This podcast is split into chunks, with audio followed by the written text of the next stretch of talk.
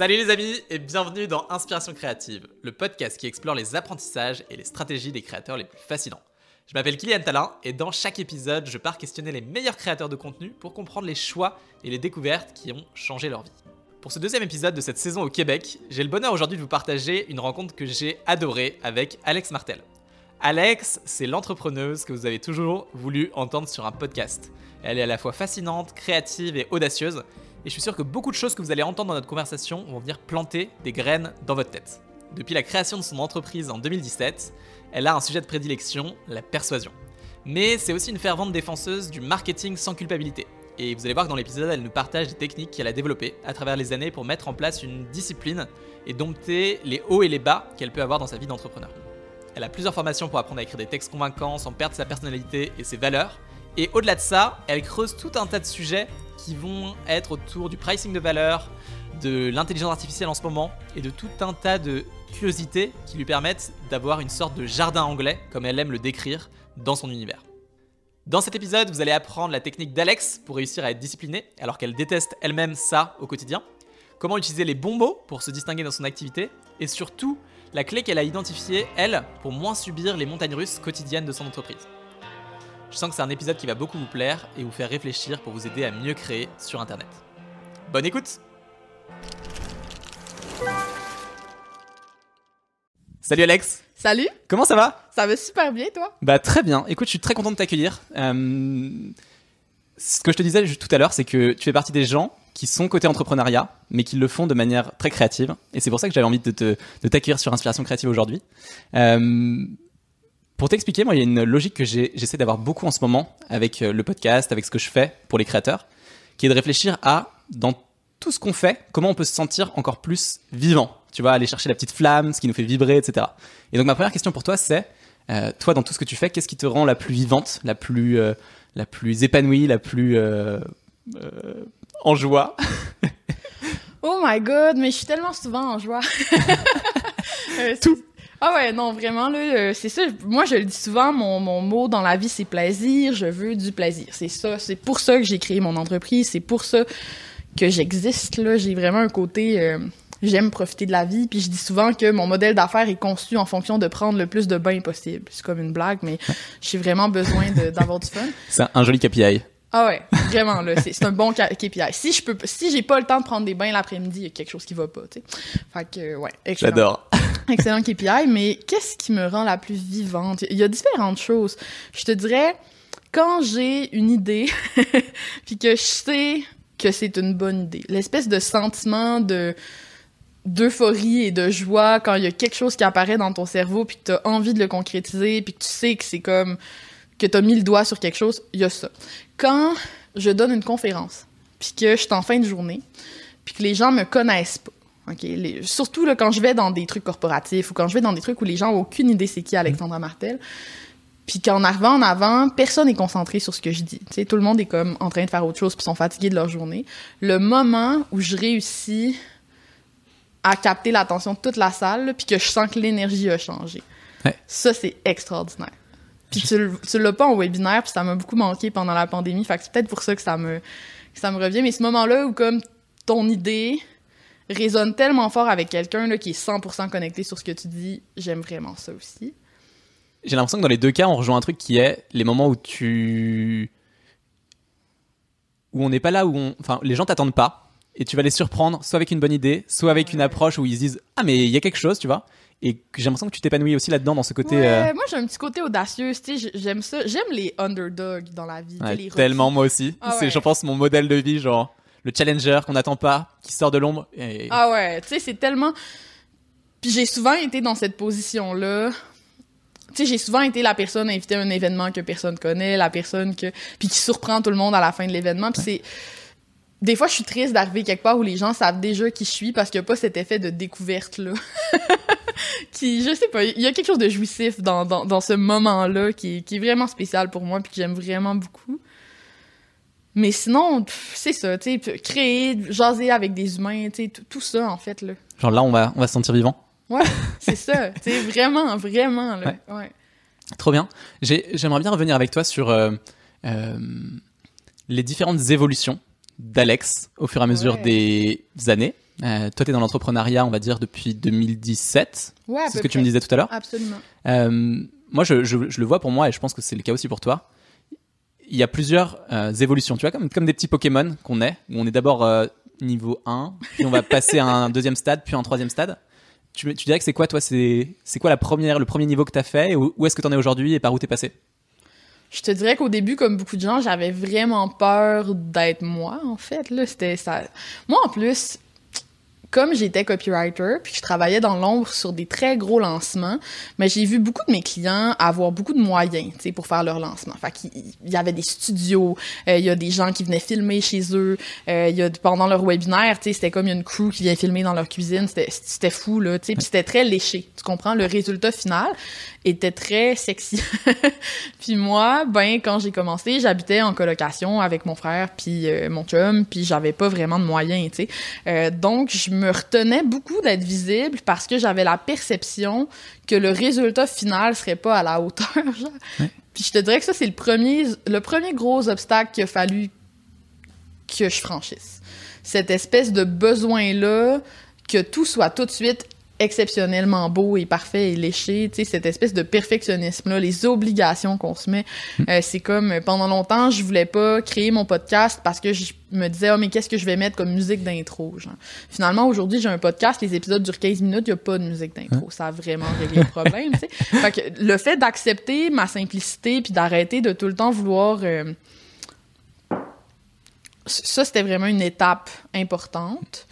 Ouais, c'est vraiment baisser les attentes Ah et se dire, ok, en fait, j'ai le droit d'être comme je veux, et puis euh, allons-y, et puis commençons à sortir de sortir du bois un peu. Où, euh, tu vois, j'ai l'impression que dans cette, ce niveau 1 que tu évoques, tu étais un peu plus caché dans l'ombre d'autres personnes. Puis à un moment où tu as décidé de, de mettre Oui. des propres trucs à toi devant et de juste te dire, ok, on, Totalement. on, est, on démarre là, avec un je me suis mis moi en avant, mais encore là, tu vois, à cette époque-là, par exemple, je refusais de parler de mes valeurs et de mes opinions politiques dans ma business. Moi, je suis très féministe. J'ai déjà été féministe militante, genre un peu radicale. Tu sais, j'ai- quand même des opinions très très tranchées sur ces choses-là. Euh, je suis très gauchiste aussi. Ouais. Puis c'était toutes des choses que je n'osais pas aborder parce que j'avais peur que ça m'enlève des opportunités, en fait. Puis je, mes valeurs étaient comme nulle part dans ma business finalement. tu sais. Ouais. Puis Ça, ça a vraiment été une autre étape pour moi. Le moment où j'ai réalisé que même si je disais aux gens d'être authentique, j'étais même pas ga- game de l'être moi-même. Tu sais, que je cachais encore une portion importante de qui je suis. Fait que le moment où j'ai ajouté l'espèce d'étage, l'espèce de, de, de, de, de calque, de montrer non seulement ma simplicité en tant que personne, mais montrer aussi à quoi j'accorde la valeur dans la vie, qu'est-ce qui compte pour moi, c'est quoi mes principes, ma business a monté vraiment rapidement. Ça a été un autre cran, là. Et comment tu as eu ce déclic? De te dire, euh, tu vois, moi je trouve ça vraiment intéressant de, se- de regarder sur ces différents niveaux, à quel moment tu t'es dit, ok, là je vais passer sur le devant de la scène petit à petit. Pareil, deuxième étape, à quel moment j'ai eu ce déclic de, j'assume pleinement mon univers, ma personnalité, mes valeurs, euh, et je vais les incarner dans ce que je fais. Ouais. Euh, Est-ce que tu arrives à identifier toi des trucs qui, qui ont fait ce déclic? Dans- Je pense pas que tout le monde a besoin de passer par là, mais moi, c'était littéralement le coaching. Ok. En fait, j'étais très sceptique face aux prestations de coaching quand j'ai commencé. Je suis quelqu'un qui a un côté très euh, scientifique, pragmatique, mettons. Puis, euh, tu sais, moi, pff, ça me parlait pas vraiment. Puis, je faisais très peu d'introspection, en fait, parce que quand t'as cette espèce de côté-là, pragmatique, rationnel, tu te dis, ah, c'est wou-wou, tu sais, puis Mm. t'as pas envie de faire ça. Ouais, tu prends pas le temps d'aller creuser en toi, quoi. Tu, on avance, on avance, on fait des trucs, et puis de toute façon, à quoi ça sert d'aller voir dedans, quoi? Exactement. Puis à un moment donné, je me suis forcée, presque là, tu sais, je me suis dit il faut que je prenne ce temps-là, je, je, je... et j'ai j'ai j'ai commencé un programme avec une coach qui s'appelle Stéphanie Forgue. J'ai fait un- une retraite avec elle en fait. Puis moi, à l'origine, la raison pour laquelle je me suis inscrite, c'était pour la journée où on allait parler d'argent. Parce que mes blocages par rapport à l'argent, ça, j'étais comme consciente qu'ils existaient. Puis ce qui est arrivé, c'est que c'est la- l'après-midi où on a parlé des valeurs qui m'a complètement déstabilisée, en fait. C'est si j'avais pas pris ça, si je m'étais pas obligée à vivre ça, ce déclic-là, ce serait peut-être jamais fait. Parce que par moi-même, je suis pas quelqu'un qui prend le temps de faire. Ben, en tout cas, à cette époque-là, surtout, j'étais vraiment pas la personne qui prenait le temps de faire ça. Qu'est-ce que tu as appris sur là, sur les valeurs? En De ce fait, que tu te rappelles, qu'est-ce que ça a changé en toi? Ben, je me sentais très je me sentais presque hypocrite en fait. C'était ça la c'était de sentir à quel point c'était désaligné. Le résultat, on faisait comme une espèce d'exercice de brainstorming où on affichait plein de valeurs, puis là fallait identifier celles qui étaient importantes pour nous, puis pourquoi ils sont importantes pour nous, tu sais.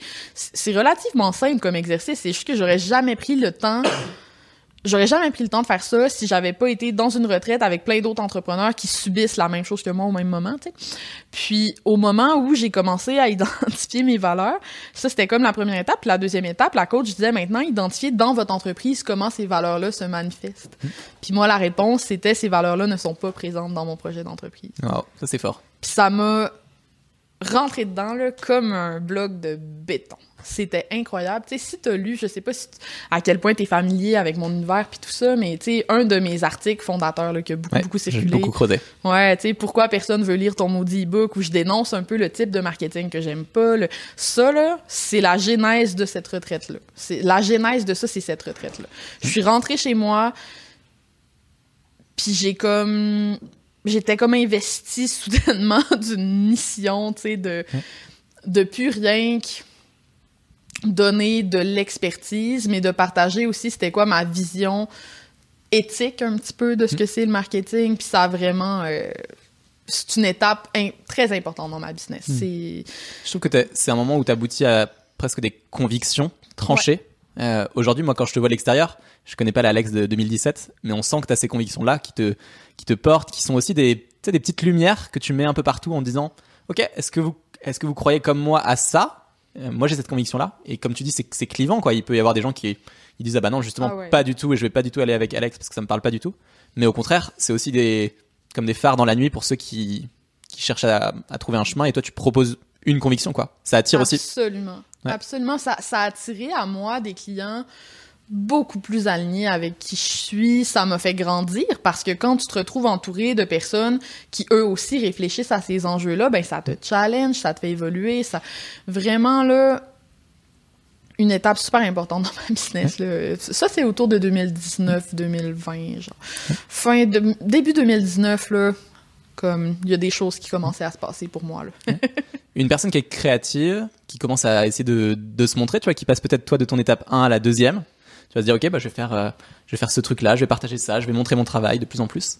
Euh, est-ce que tu aurais des conseils pour lui, pour lui permettre d'aller chercher justement ces convictions-là euh, qu'on a parfois du mal à, assumer ou à imaginer? Moi, un truc qui m'a aidé, c'est d'avoir une communauté qui était un peu un safe space pour moi, dans le sens que dans cette plus petite communauté-là, qui n'était pas les réseaux sociaux at large où t'as tellement de merde, ben il y avait que des entrepreneurs et des personnes avec qui j'avais des points communs, avec qui j'aimais échanger, et c'est là que j'ai fait, je me souviens, mes premiers live Facebook, mes premiers sur ces sujets-là, parce que je me sentais à l'aise d'être moi dans cet espace-là. Puis ça m'a vraiment permis de briser la glace en fait. Puis je pense que c'est correct de pas commencer en se jetant dans le lac, comme. Tu peux mettre le doigt dans une piscine, qui est un environnement safe pour apprendre à nager au début, puis après aller dans le lac et dans la mer, tu c'est un peu comme ça que je m'y suis pris de mon côté à moi, là. J'avais, tu sais, j'ai eu la chance de me joindre à une communauté d'entrepreneurs qui était vraiment euh, alignée avec qui j'étais, ce que je voulais, puis c'est là que je me suis sentie à l'aise en premier de, de, de, de libérer un petit peu des aspects de moi un peu plus, là. Fait que je sais que toi, entre autres, tu as une communauté, tu sais. Les... Je pense qu'on a, on a tous cette petite communauté, tu vois. Ça peut être juste 10 personnes, tu vois, dans un groupe. Ça peut être 10 ça peut être 10 amis que tu, que tu rassembles au restaurant et tu vois, il y a plein de manières. Alors, pas forcément des amis parce que là, c'est dans un cas différent, mais euh, on a tous des endroits comme ça, euh, safe space, qu'on peut créer pour aller tester nos idées. Moi, j'aime beaucoup cette réflexion de se dire, avoir ce petit radar, tu vois, et de dire, OK, je teste, je pose ça dans le monde, je le partage à un petit groupe, je vois comment ça résonne, et si ça marche bien, ok, bah, c'est peut-être l'occasion d'en faire quelque chose de plus gros, d'en faire d'écrire dessus, de communiquer dessus, d'en faire un film, j'en sais rien. Tu sais, c'est un muscle un peu, se rendre visible, se mettre en danger, puis ça permet de commencer à muscler ce muscle-là. Mais doucement. Fait que ça aussi, ça m'a beaucoup aidé. Puis euh, c'est de quoi que je recommande beaucoup là, aux gens qui débutent puis qui ont ce blocage-là, parce que c'est mm. pas tout le monde qui l'a, mais ceux qui l'ont, euh, définitivement. T'as un truc que j'aime beaucoup, je vais revenir sur ça parce que tu l'as abordé au début et je trouve que c'est quelque chose que je partage énormément avec toi, qui est ce truc de l'audace euh, moi, quand je regarde ce que tu fais depuis la France, depuis quelques années maintenant, euh, il y a plein de moments où je me dis, Alex, elle essaye de faire les choses différemment. Je pense à, au défi brutal que tu avais fait. Euh, tu vas pas raconter si tu veux ce que c'est. Je pense euh, là en ce moment à euh, comment tu l'as appelé Euh, Objectif Ouais, 0 à 1000. euh, 0 à 1000, voilà, exactement. Je pense à, au, au festival que tu avais fait pour les créateurs de contenu, où il y avait une école de magie, etc. Je trouve que tu essayes souvent d'aller chercher un univers, tu vois, créatif, dans des choses qui sont au départ juste marketing ou de la formation ou des choses comme ça. C'est un truc que- qui est naturel chez toi, que tu cultives, que t'as, qui te, qui te, qui, qui te donne envie d'aller faire des trucs encore plus euh, atypiques. Ça vient d'où? C'est vraiment. C'est naturel chez moi, là. J'ai tout le temps des idées comme ça. Mais ça, encore, encore là, c'est un muscle. C'est-à-dire qu'au début, quand j'avais des idées comme ça, je me disais, ah, ça n'a pas de bon sens, tout le monde va trouver ça quétaine. personne va embarquer. C'est un peu kitsch. Personne va embarquer dans mes idées complètement euh, un peu bizarres, tu sais. Euh, Atypique. ça vient avec la confiance en fait maintenant que j'ai vraiment confiance en moi puis que mon but premier dans ma business c'est d'essayer des choses et d'avoir du plaisir ben ça fait que je me sens très libre d'essayer ces choses là puis des fois c'est des des fois ça fonctionne pas comme je l'aurais espéré. Des fois c'est différent de ce que j'aurais espéré mais c'est pas grave parce que je suis en mode test je suis en mode on essaie quelque chose. Mais euh, ouais quand je crée quelque chose j'aime ça que ce soit différent en fait. J'ai envie que les gens si on prend l'exemple du festival, tu sais, le festival, il y en a plein des sommets virtuels en ligne où les gens parlent de, ce, de différents sujets en lien avec le marketing. Presque un peu boring parfois. Tu vois. Voilà, sais. Tout trop normal quoi. Trop. Ben oui, tu sais, c'est- c'est vraiment... Il y en a plein. Tu choisis, là, il y en a plein. Moi, quand j'ai voulu créer mon propre événement, c'était parce que j'étais censée partir en voyage avec mon frère à Paris. Je lui avais offert un voyage à Paris, puis là, la, la pandémie est arrivée, on pouvait pas y aller. Puis j'avais toute cette énergie-là à l'intérieur de moi de vouloir explorer, découvrir, rire en voyage. Que là, je pouvais pas je pouvais pas libérer quelque part. Donc là, je me suis dit, faut que je me trouve un projet. Là. Sans ça, je vais, je vais virer folle. Là, tu sais, j'en- pouvais plus. Et c'est comme ça que le festival est né. Tu sais, j'avais envie de créer quelque chose de festif dans laquelle j'allais retrouver cette énergie-là. Tu sais, quand on est en voyage puis qu'on rencontre des gens, on fait des découvertes. Là, ça m'a amené Stimule à fond. je réfléchissais à ça, je me disais, ah, c'est tellement le fun quand t'es en voyage puis tu tombes sur un, un endroit où il y a un festival. Puis là, tu vois là, puis tu sais, c'est tellement cool, un festival, c'est plein de gens qui se connaissent pas, mais qui se réunissent autour d'un intérêt commun, tu sais, finalement. Donc, tu finis par te faire des amis un peu partout. Euh, Il y, a, y a vraiment une ambiance qui est tripante. Puis, je suis juste partie de ça, en fait. Je me suis demandé qu'est-ce que j'aime du festival, comment je peux l'amener dans mon événement en ligne sur le marketing. Puis c'est t'autoriser après à amener cette folie-là jusqu'au bout. La deuxième édition, quand on a fait l'école de magie, sais, je te dirais, quand je suis arrivée à mes collaboratrices, là, en leur disant, cette année, on fait une thématique inspirée de Harry Potter, là, les réactions étaient mitigées, tu sais. Mais je leur ai dit, on va le brainstormer comme si on avait un budget infini. OK? Je leur ai dit, là, on, on brainstorm, là, puis on s'imagine l'événement le plus magique qu'on pourrait créer, qu'est-ce qu'il y a dedans? Fait que là, on a brainstormé plein d'affaires impossibles, bien sûr, mais après, on a appliqué le filtre de la réalité à ça, puis on s'est demandé maintenant, dans tout ce qu'on a eu comme idée, qu'est-ce qui est possible? C'est ça qui a donné naissance à, tout ce qu'on a impliqué dans cet événement-là. Tu sais, les gens étaient répartis dans une maison, euh, il y avait vraiment, euh, graphiquement, l'univers était très, très euh, magique, tu sais, puis les gens ont adoré c'est là où je trouve que c'est ça qui est vraiment impressionnant, c'est que quand on quand tu arrives à être toi hein, ou de manière générale quand on arrive à être un peu pionnier et à se diriger un peu hors des sentiers battus et l'assumer, hein, tu vois même si au début c'est des petits trucs, tu vois, c'est pas forcément directement un festival avec des milliers de personnes, mais ça Ben peut être non. déjà un premier truc où tu te dis OK, je vais aller suivre mes propres aspirations et les assumer pleinement.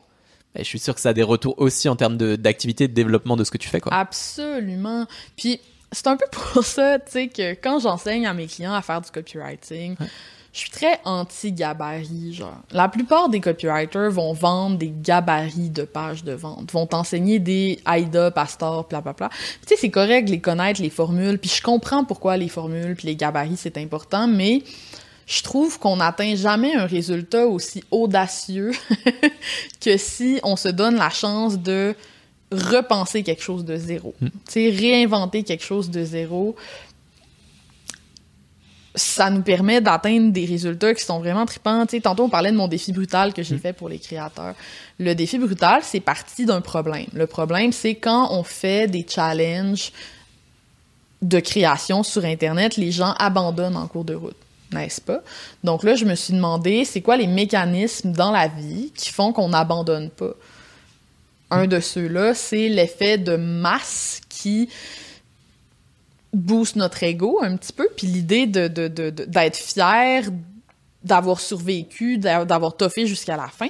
Puis là, je me suis dit, what if les personnes qui ne relèvent pas le défi, je les sors du groupe Facebook, mm. je les exclus. Vous n'avez pas passé à l'action, vous êtes punis finalement. Ce qui est très drastique. Ouais, c'est radical, mais ça fait aussi le travail. Ça a tellement bien fonctionné. On a perdu la moitié des inscrits la première journée, OK?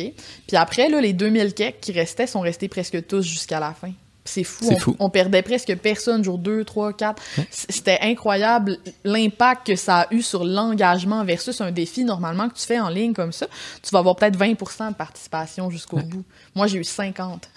ah, c'est génial. Ah ouais, c'est génial. Mais c'est de l'essayer, c'est de, de, de...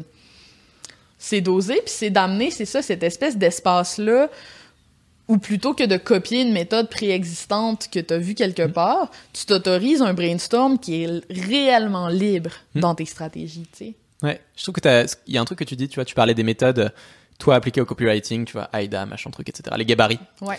Euh, et je trouve que c'est une belle leçon aussi dans la création. C'est, je pense que tu as besoin de certains modèles au départ qui vont t'aider, qui vont t'orienter, qui vont t'alimenter, qui vont mettre des choses dans ton, dans ton sac, tu vois. Mhm. Ok, bah, je maîtrise ça, je, je comprends comment euh, un artiste, comment un créateur, comment un youtubeur va pouvoir fonctionner pour avancer.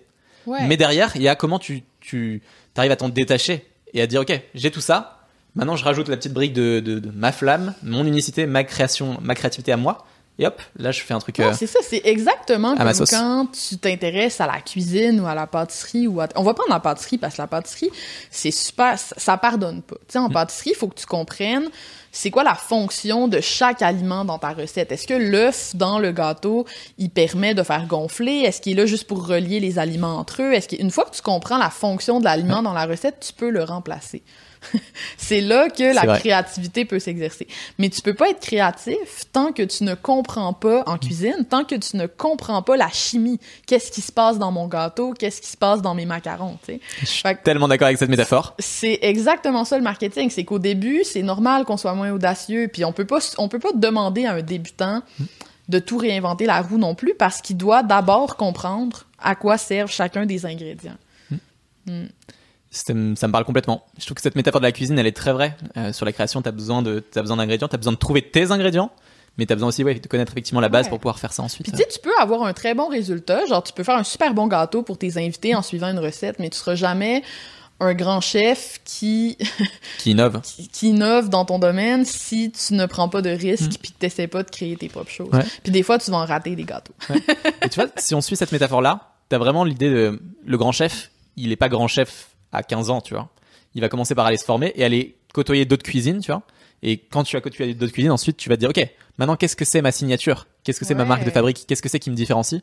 Et là, tu vas explorer des chemins qui sont totalement différents. Tu, tu, tu t'allumes ma créativité, mais si on poursuit la métaphore, tu sais, souvent en cuisine, les innovations vont venir d'où? Les innovations vont venir de quelqu'un qui a une formation dans un domaine connexe, qui va l'amener, je pense, par exemple, à la cuisine moléculaire, que c'est la chimie finalement qui s'invite en cuisine. Fait qu'il y a ça aussi, tu sais, des fois de penser c'est quoi mes expériences de vie en dehors de ma niche, mon expertise, peu importe, tu sais, toi, c'est des créateurs, en dehors de ce que je sais faire, est-ce que tu as déjà eu euh, un emploi étudiant qui avait aucun lien ou tu faisais tel truc? Comment est-ce que tu peux relier les deux puis amener quelque chose que tu as appris dans cet autre domaine-là dans celui-là?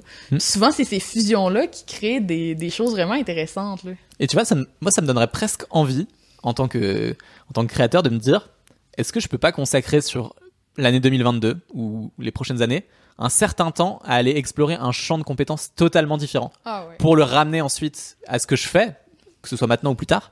Je, je, je sais pas ce que ça donnerait, mais je suis sûr que ça, ça alimenterait énormément de choses dans, dans nos activités, quoi. Et puis c'est tellement important, tu sais. Je pense qu'on fait tous ça, là, mais quand j'ai lancé mon, mon activité, j'étais très obsédée par le copywriting. Donc, sur quoi je lisais, qu'est-ce que je consommais, ben, c'était toujours des choses sur la persuasion, la rédaction persuasive, puis tu sais, tant mieux, j'avais besoin d'approfondir de, de, ça. Mais j'ai atteint un stade où j'ai comme fait un écœur en titre, J'en pouvais plus.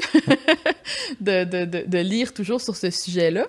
Puis là, je suis comme retombée dans des anciens amours. Par exemple, j'ai recommencé à lire sur... euh, moi, j'aime beaucoup la physique. Là. Je fais, dans une autre vie, c'est sûr que j'étais astrophysicienne. Fait que je me suis remis à lire Carlo Rovelli. Je me suis remis à lire des auteurs un peu plus euh, des mathématiciens, des physiciens, euh, qui vulgarisent beaucoup et que j'aime.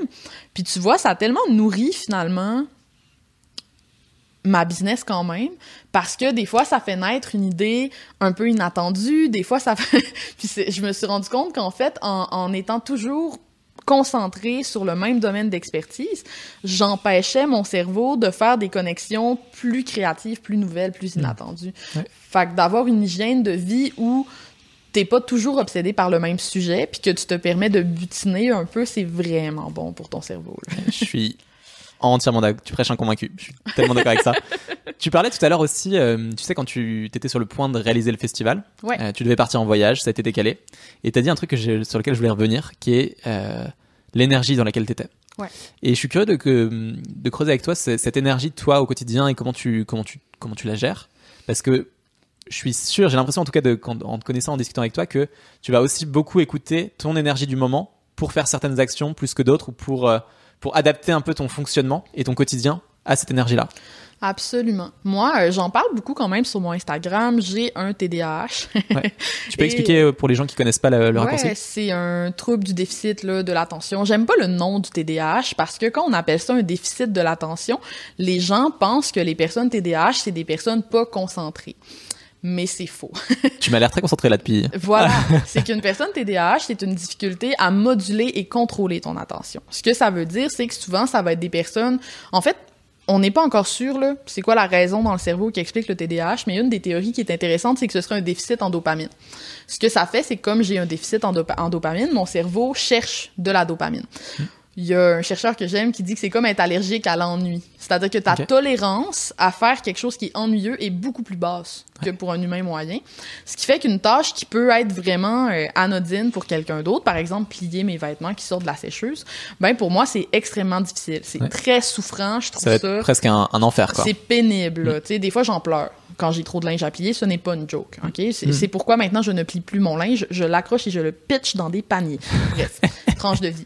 Mais euh, j'ai j'ai beaucoup de challenges à ce niveau-là qui font que, bon, euh, je suis pas... J'ai pas une énergie qui est stable toute la journée. Euh, des fois, je deviens, je deviens tellement intéressée par quelque chose que j'oublie tout le reste. Là. Tu sais, quand tu rentres en hyper focus, qu'on appelle, c'est c'est bien dans un sens parce que tu fais du deep work, tu es super concentré, mais c'est au péril de ton hygiène de vie. Tu sais, moi, quand j'aime vraiment faire quelque chose, je suis tellement concentrée sur ce que je fais, je suis tellement dedans que j'oublie de faire pipi, de boire, de tout. Là. Puis là, quand je termine, mettons, ma séance de 7 heures en ligne où je faisais quelque chose, là, je suis comme, ah, j'ai mal à la tête, j'ai soif, je, parce que mon corps, c'est comme si les- même les fonctions physiologiques de mon corps arrêtent d'exister. Puis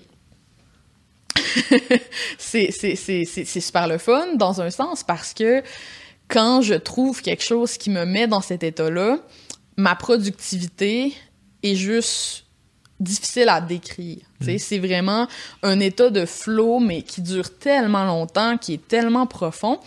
Sauf que je ne peux pas l'avoir sur demande et ça fait que j'ai aussi des moments où je suis complètement useless. Je ne suis pas capable de travailler. Ouais. Mhm. Puis dans un milieu de travail traditionnel, c'était vraiment difficile pour moi parce que ben je me sentais moins que rien là, les journées où j'étais pas capable de moduler mon attention comme je voulais, de bon tout ça.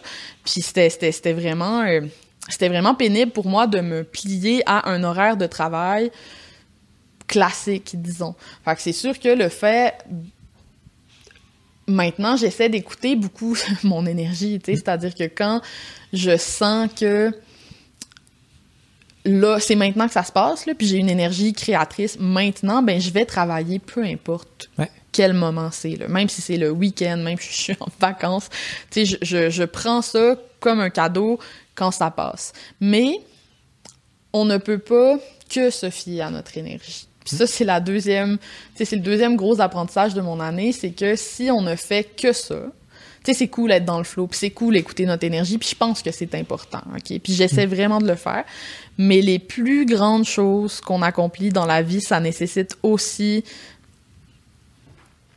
de la discipline. Ouais. Puis c'est pas sexy, la discipline. Une Genre, constance. personne a envie de développer sa discipline dans la vie. là. C'est pas le fun. Honnêtement, c'est vraiment pas agréable. Mais quand tu trouves quelque chose qui te fait assez vibrer puis qui est assez important pour toi pour que tu aies la force de te discipliner à le faire, c'est là que tu fais des choses exceptionnelles. Fait que tu sais, c'est comme un mélange de te discipliner, mais juste pour les choses vraiment importantes. Genre, pas pour. euh, tu sais, je me discipline pas à faire des tâches peu importantes. là. Je me discipline à écrire mon livre, par exemple. Écrire mon livre, ça a été extrêmement difficile. J'ai rushé, j'ai trouvé ça dur. Ça me tentait pas tous les matins et je le faisais quand même parce que le, le gâteau au bout était tellement goûteux que j'étais capable. Mais je vais pas me discipliner à euh, faire ma comptabilité. Je vais attendre d'être dans le mood. Tu comprends ce que je veux dire? Fait c'est- un mélange de trouver c'est quoi les tâches qui sont assez importantes pour dépenser cette énergie-là pour te discipliner, puis pour le reste, suivre le flow. Ouais. Il y a des choses qui sont faciles, on va dire, de manière générale, où ça te demande. En tout cas, ça puise pas dans ton énergie parce que c'est naturel, et... ou alors que dans c'est dans l'ambiance du moment. c'est le Ouais, bon c'est ça. voilà. Euh, et il y a d'autres choses où effectivement, la visée à la fin vaut tellement le coup que ça mérite d'y mettre un peu d'effort chaque Ouais. jour. Tu vois.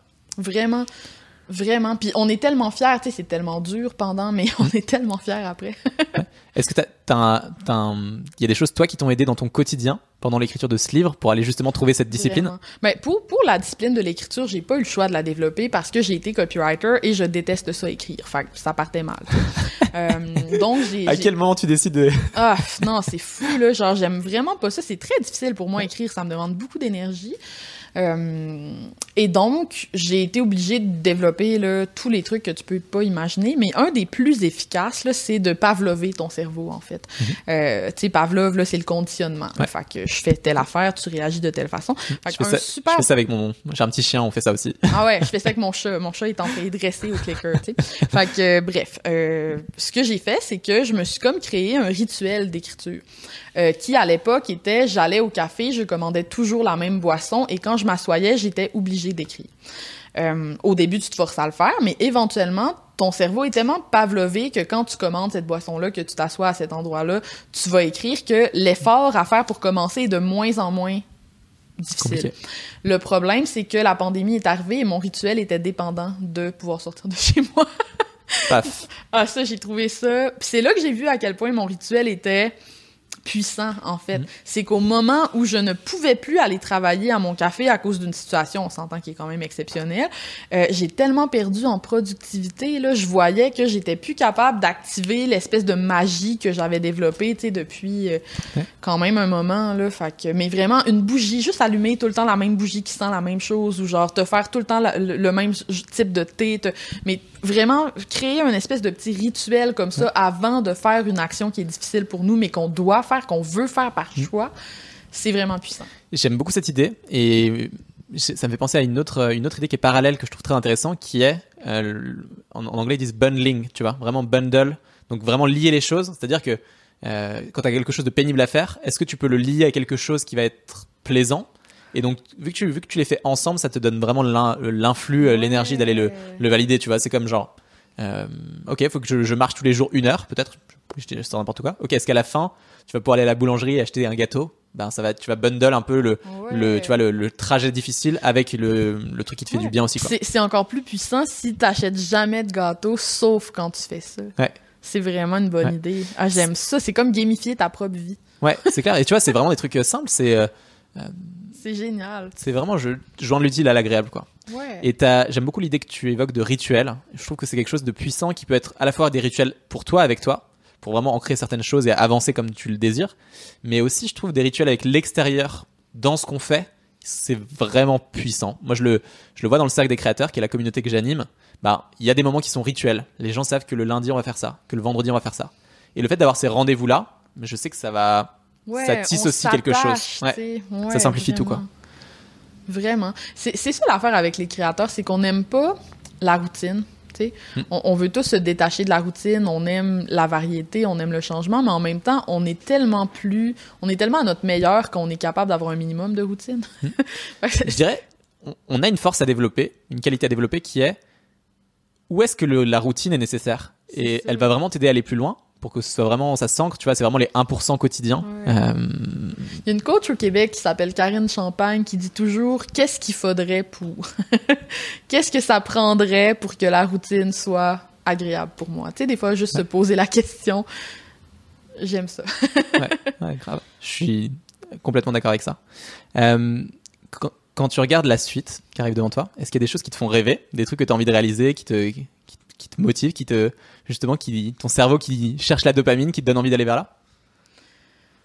C'est c'est dur, c'est dur à dire parce que vu que, tu sais, moi j'ai un esprit vraiment curieux. Quand je fais des, des tests de personnalité ou quoi que ce soit, euh, mon besoin de cognition qu'on appelle là, est très très très élevé. Je suis la personne qui va regarder des documentaires pour le plaisir, écouter des podcasts documentaires pour le plaisir, lire des études scientifiques dans mon bain pour le plaisir. Je suis en Mm. vacances, je me prépare genre une liste d'études scientifiques que ça fait longtemps que je veux lire puis que j'ai pas eu le temps puis mon chum est découragé, tu sais.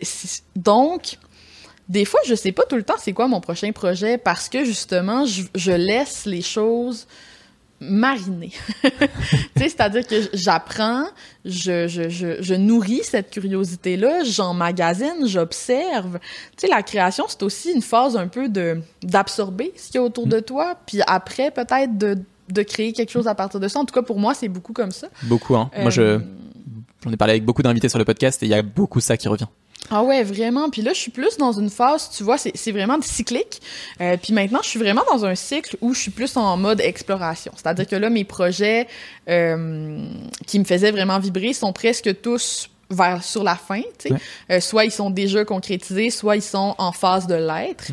Euh, puis j'ai pas encore de nouveaux trucs. Je suis juste dans la phase vraiment le fun où je profite des succès de ce que j'ai créé, puis je, je nourris en fait ce- ce- cette curiosité-là, puis cette envie-là de découvrir de toutes sortes de façons, tu sais, en jasant avec des gens, en discutant avec des nouvelles personnes, en consommant du contenu, en m'éduquant sur des choses, en faisant des nouvelles expériences. Puis pour moi, c'est vraiment important cette partie-là du cycle. Bien sûr. Ouais, c'est Ouais. un vrai moment d'alimentation pour préparer la suite et juste Ah les ouais. yeux ouverts et puis on, voilà, on met des trucs dans le.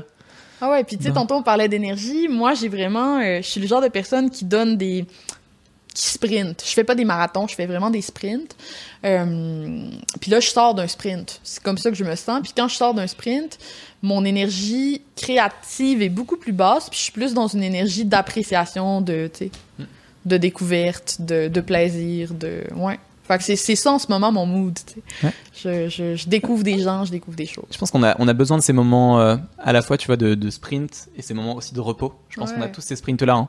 Que ce soit même, même sur de la création long terme, il y a des moments où tu es en sprint parce que tu as accumulé tout ce qu'il fallait pour, euh, tu vois, tout les- le carburant dans le réservoir pour, euh, pour accélérer et sprinter. Puis il y a des moments où il faut juste. euh, Ouais. C'est comme la, la, la, la- la- je sais pas si t'aimes la Formule 1, mais c'est comme la Formule 1 qui retourne au stand, qui remet dans le, dans le carburant, qui change les pneus, et hop, on continue. Sinon, euh, bah, si tu continues sans cesse, sans faire la pause, Ouais. tes pneus ils brûlent aussi, et puis tu, tu perds la course, quoi. Pendant trop longtemps, j'ai fait ça, en fait. Tu sais, j'ai. Quand je m'autorise pas ces moments-là de, de, de, de, de, de calme un petit peu plus, où je suis pas en train de créer des choses, puis où je suis plus en train d'apprécier des choses, euh, quand je m'autorise pas ça, puis que je me force à créer, je vide tout mon jus et j'atteins un stade de fatigue qui est beaucoup plus important, qui dure beaucoup plus longtemps, puis qui est, qui est lourd, parce que c'est une fatigue qui devient émotive, mentale, je me sens pas bien, tu sais. Euh, fait que c'est d'honorer aussi ce besoin-là, puis d'accepter qu'on peut pas tout le temps être, tu sais, à on. C'est clair. Il faut, Ouais. tu vois, et puis on est, ce truc de on-off, je trouve qu'on est, on a du mal à vraiment rentrer dans le off. Ah ouais. Quand on est, on est on, on est on, et on est, on est, on est très fort pour l'être, mais aller du côté off, on a toujours, tu vois, un email à checker, un truc à garder connecté, les réseaux sociaux, etc. Mais on a besoin d'aller embrasser aussi ce off et de se dire, ok, là je, là je coupe et je suis, je, je, je laisse de l'espace. Puis c'est- dans cet espace-là que quelque chose va apparaître. Puis je- avant, avant j'avais peur. À toutes les fois que j'avais une bonne idée, j'avais peur que ça soit ma dernière bonne idée. Je- je- C'était vraiment ça mon sentiment. Puis maintenant, je sais que la prochaine va passer puis que je vais pouvoir la saisir quand ce sera le moment. Ouais. Je suis plus zen avec tout ça. Est-ce que tu as. Je reviens, sur- j'ai une question que j'aimerais te poser parce que comme tu as cette, cette capacité de toi à avoir des, des convictions aussi, et euh, tu vois, je trouve que tu as acquis une belle expérience depuis ça fait quoi, 5 ans à peu près. Euh, est-ce que tu, est-ce qu'il y a des choses qui sont euh, que tout le monde trouve importantes dans nos activités, dans notre quotidien de créateur, mais qu'on pourrait complètement passer à la trappe? Hmm. Oh mon dieu. Je sais pas si je suis prête. La constance. Euh, C'est horrible ce que je vais dire parce que, tu sais, d'un côté, je comprends pourquoi les gens disent que la constance, c'est important, qu'il faut être constant, qu'il faut. Mais quand t'as un cerveau comme le mien, tu sais, quand t'es TDAH, mettons, la constance, c'est la chose la plus difficile pour toi. ok? C'est très, très, très difficile de prendre une habitude, mettons. Puis si tu pars au début avec la croyance que si t'es pas constant, tu ne réussiras pas, t'es comme déjà en échec parce que t'as jamais réussi à être constant de moi c'était ça là. J'avais jamais réussi à être constante dans quoi que ce soit. Moi j'ai fait des cours de chant j'ai abandonné quand j'étais tannée. J'ai fait des cours de dessin j'ai abandonné quand j'étais tannée. Fait... tu comprends? Toute ma vie c'était ça. C'est- Je- je- je- avoir un intérêt très intense l'abandonner après trois mois. C'était ça ma vie ok? Puis l'idée de faire constamment la même chose encore et encore et encore, c'était très étouffant pour moi en fait. Puis c'est quelque chose que tout le monde va te répéter. Puis je comprends pourquoi ils le répètent parce que c'est vrai que c'est important de toujours, tu sais, de toujours être visible, de, etc., etc. Mais là où je voudrais apporter une nuance, c'est que la constance, c'est pas obligé d'être toujours de la même chose au même niveau et de la même façon. Moi, là, des fois, je passe un mois sans envoyer d'infolettre, OK? Puis personne n'est mort. Les gens n'oublient pas que j'existe. Parce qu'à la place, je suis sur LinkedIn ou je suis sur Instagram ou je fais des... Tu comprends? J'alterne les endroits où je suis. Puis je suis pas partout égale en même temps, tout le temps. Je ne suis pas constante sur aucun de mes canaux, mais je suis constamment quelque part. Je trouve ça très intéressant et ça fait vraiment aussi, je trouve que ça, ça m'enlève même moi un poids parce que tu sais, t'as l'impression qu'il faut être toujours partout, à Ah tous les endroits. Alors qu'en fait, tu peux être toujours présent, mais un peu partout. Et ça, ça fait du bien aussi de se dire, bah en fait, euh, euh, Ah ouais. je, suis, je suis pas obligé de quoi que ce soit. Et si j'ai envie d'être là à ce moment-là, je suis là. Euh, et je- en fait, tu peux être constant dans, dans ton implication sans être constant dans, dans tous les endroits. C'est ça, tu sais, ouais, vraiment. Puis tu vois, ça, c'était tellement une croyance que j'avais. Puis à toutes les fois que j'envoyais pas une infolettre, mettons, une semaine, là, je me sentais mal. Puis hey, maintenant, là, il y a des semaines où j'envoie huit infolettres, OK? Parce que là, j'ai plein d'affaires à dire, là, puis il se passe des choses, puis j'en envoie deux le même jour. Puis là, les gens sont comme habitués que j'ai des espèces de moments où j'ai de l'énergie, puis je leur raconte plein de trucs, puis d'autres moments où c'est plus tranquille, puis je suis sur mes réseaux sociaux, où je suis ailleurs, puis c'est c'est correct, puis j'ai super bien réussi quand même, tu sais.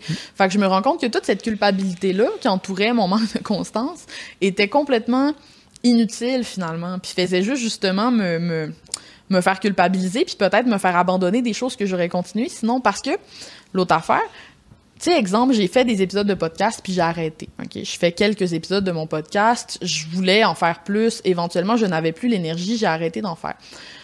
Si tu es en mode il faut être constant, tu vois ça comme un échec puis tu te dis "Oh mon dieu, j'ai arrêté mon podcast, encore une affaire que j'ai échoué." Si tu te dis j'ai fait autre chose, ben tu te dis "Ah là, ça me tenterait bien de faire une saison 2, je vais la faire, les gens vont être contents." Fin. ça t'enlève Ça enlève un euh, poids énorme. ah, c'est incroyable. Puis vraiment, puis ça veut pas dire de, de, de ça veut pas dire d'être paresseux, ça veut pas dire de pas développer de discipline, ça veut pas dire de whatever, mais ça veut juste dire de t'autoriser à varier les choses. C'est moi-même quand je mange, là, une assiette où ce que la moitié de l'assiette c'est du riz, là, y a rien que je trouve plus horrible. J'aime ça avoir de la variété dans mon assiette. Ben, dans la vie, j'aime ça avoir de la variété. Ouais, c'est aller chercher les épices à différents endroits, selon Ouais. aussi les, les envies, quoi, et pas se dire juste, ben, ok, je vais manger. toujours être dans l'action, mais toujours poser des actions différentes. Pour moi, ça a été la solution gagnante, Ouais. mettons. Ouais. Ouais. Génial. J'ai une dernière question Ouais. que j'ai envie de te poser, euh, que je pose à chaque fois, qui est importante pour moi. Si tu as, euh, si tu devais donner un conseil ou un principe ou une idée à un créateur qui est au début de son chemin et qui a envie d'avancer, qu'est-ce que tu aurais envie de lui dire? Un truc qui toi peut-être t'a La- aidé? La création, c'est weird parce que c'est comme la création dans une optique de partager à l'autre. C'est vraiment spécial parce que la création, quelque part, c'est personnel. Tu sais, c'est genre quelque chose qui t'intéresse toi, que tu développes, que whatever, que, que tu... Puis peu importe quel type de création que tu fais, tu sais, que tu écrives un texte, que tu peignes des toiles, que la création, c'est quelque chose de très intime, quelque part, tu. Puis des fois, à cause de ça, parce qu'on est seul quand on crée souvent, on oublie un peu l'autre extrémité, c'est-à-dire comment on va connecter avec quelqu'un à travers cette création-là, n'est-ce pas? Puis moi, c'est ça que j'aurais aimé comprendre plus tôt. quand j'ai créé mes premiers, moi je fais des formations en ligne, puis quand j'ai créé mes premières formations en ligne, je mettais dans mes formations en ligne tout ce qui me plaisait, tout ce qui m'intéressait, tout ce que j'avais envie de partager. C'était super enthousiaste, mais c'était zéro tourné vers l'autre. Je réfléchissais pas à qu'est-ce que l'autre personne est prêt à recevoir, qu'est-ce qu'il veut, de quoi il a besoin, tu sais. Puis des fois, je pense que juste faire ce shift-là, même si on crée seul, de s'imaginer de manière très concrète, là, qui, qui va recevoir ça, puis quelle émotion je veux créer chez lui. C'est quoi mon intention, finalement, avec ça? Qu'est-ce que je veux qu'il apparaisse sur le visage des gens quand ils vont voir ça? ça, ça a vraiment amené mon énergie créative à un autre niveau parce que maintenant, j'ai de l'impact et je crée et je pense en fonction de l'impact que je veux avoir. J'aime beaucoup ça. Intention et émotion, je retiens ça parce que je trouve que ça s'applique vraiment à tout type de création. Et souvent, tu sais, il y a ce truc-là que, que, dont moi je suis pas fan, mais qui est dans la création parfois de se, peut-être presque de s'écarter de la personne qui va le recevoir en face. Ouais. Et en fait, non, c'est pas parce que t'es même l'art le plus pur, tu vois. Il a quand même une vocation de, euh, de stimuler. D'ailleurs, Bah même les plus grands artistes, tu vois, qui vont dans les musées, qui font des performances ou euh, ils font n'importe quoi et tu comprends pas. Il y a une intention derrière de te faire faire quelque chose, tu Bah vois, oui. une émotion. De te choquer, des fois même. Exactement. Et donc je pense qu'il faut pas l'oublier ça. Et c'est pas parce que c'est pas parce que tu es dans la création et que tu fais de l'art que tu ou autre, hein, pas que de l'art, hein, mais de la création, que tu dois oublier ce truc-là de quelle intention j'ai envie d'avoir avec ce que je partage, quelle émotion j'ai envie de susciter avec ce que je fais. Moi, c'est presque une forme de télépathie, en fait, la création, quelque part, parce que, tu sais, tu crées quelque chose dans ta bulle, puis quand il rentre dans la, la, la psyché de quelqu'un d'autre, il en retire quelque chose qui est parfois différent, inattendu, puis c'est... Je trouve que se concentrer sur cette autre extrémité-là, ça nous amène à quelque part. C'est vraiment intéressant. Je suis entièrement d'accord avec ça. Ça permet vraiment de sortir de ses baskets et de créer aussi au service des personnes que tu as envie d'aider ou avec ou euh, aider ou toucher avec ce que tu Exactement. toucher, ouais, vraiment. Merci Alex. Eh, J'ai un petit cadeau pour toi pour terminer. Vrai? Oui? Ben J'offre toujours j'offre toujours un petit Oh my god, je un me sens euh, comme chez Oprah, genre. j'offre toujours un petit livre ou une, euh, une bande dessinée, parfois même un jeu de société à mes invités. Ah ouais? Alors, je n'ai pas de papier cadeau, mais je t'ai trouvé ce petit livre que j'ai adoré. Je sais pas si tu l'as déjà lu. Non, je connais pas. Euh, Priya Parker, c'est une fille qui a énormément étudié ce qui permettait aux gens de se rassembler, de se connecter, euh, d'avoir un moment de communion aussi quand tu organises des trucs qui rassemblent les gens. Et donc, elle a écrit ce bouquin qui s'appelle The Art of Gathering. Donc, je sais pas comment on pourrait le traduire, mais le l'art de se, de se retrouver, de se rassembler. de Ouais, se- quelque chose comme ça. Ah, c'est génial. Il y a des côtés presque un peu théoriques parfois, mais je sais que tu organises. Il y a plein de moments où tu organises des rassemblements toi, et il y a plein de pépites dedans qui vont beaucoup te parler sur euh, euh, Ah, sur ben, comment bien le bien le bien le faire et encore mieux le faire parce que je sais que c'est déjà le cas, mais On s'en reparle. Tiens-moi au courant. Moi j'ai adoré, ça m'a beaucoup fait réfléchir sur euh, moi-même l'organisation de mes rassemblements en physique, en digital ou autre. Donc euh, Génial. Hey, merci. avec plaisir. Merci beaucoup pour la conversation, c'était vraiment génial. Je plein plein plein de pépites pour les créateurs, donc euh, Youpi. a big thank you. Merci. Merci beaucoup d'avoir écouté cet épisode avec Alex. C'est franchement un de mes épisodes préférés du début de cette saison. Et je suis très content que vous ayez été au bout de cet épisode. Si ça vous a plu, comme d'habitude, ça me ferait très plaisir de voir une note et un avis de votre part sur Apple Podcast ou Spotify, selon où vous l'écoutez. Et si vous avez envie de me faire un petit retour, n'hésitez pas à m'envoyer un message sur Instagram ou LinkedIn. J'essaie de créer avec Inspiration Créative une communauté qui est engagée et qui est présente et où vous n'êtes pas juste à écouter mais aussi à vous impliquer là-dedans. Donc n'hésitez pas, ça fait très plaisir et je pense qu'en tant que créateur de contenu sur Internet, il n'y a rien qui nous touche plus que de recevoir ce genre de retour. Alors ma porte est grande ouverte. Je vous souhaite une bonne semaine et on se retrouve la semaine prochaine pour un nouvel épisode.